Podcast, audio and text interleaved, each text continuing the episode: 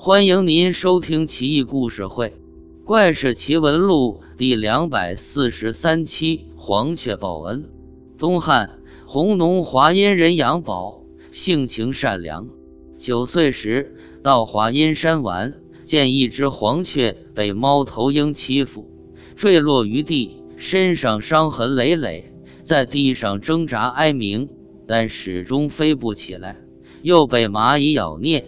苦不堪言，杨宝善心大发，将黄雀拿起来，抱在怀里暖着，带回家中，小心翼翼地把它放在房梁上。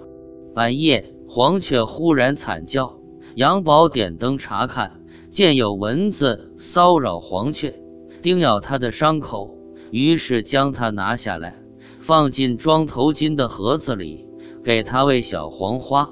这么细心照料十几天，黄雀渐渐伤愈，羽毛也丰满起来，煞是可爱。而后振臂飞翔，白天出门，晚上归来，仍旧住在金河内。如此很多年，黄雀成了杨宝最忠实的伙伴。忽然有一天，黄雀带了一群小鸟飞来，鸣叫不已，绕堂盘旋，飞了好几天才离开。杨宝觉得很奇怪，但不以为意。半夜三更时分，杨宝正在读书，一位黄衣童子飘然而至，说道：“我是王母娘娘的使者，当天奉命去蓬莱办差，半路被猫头鹰所伤，承蒙您的救助，我才得脱大灾。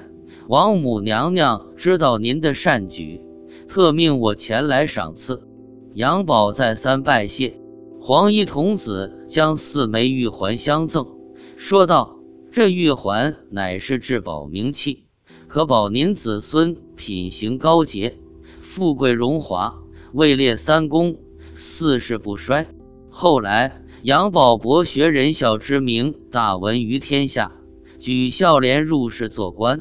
杨宝的儿子杨震，杨震的儿子杨炳。杨炳的儿子杨彪，祖孙四代都位列三公，成为举世瞩目的名门望族。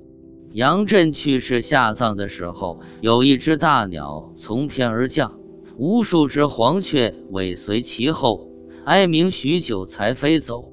举世皆惊，都说是杨家仁孝感动天地，才招来鸟儿祭奠。名士蔡邕听说此事，曾感慨道。昔日黄雀报恩而至，奇哉！这就是鼎鼎大名的结草衔环典故的由来啊。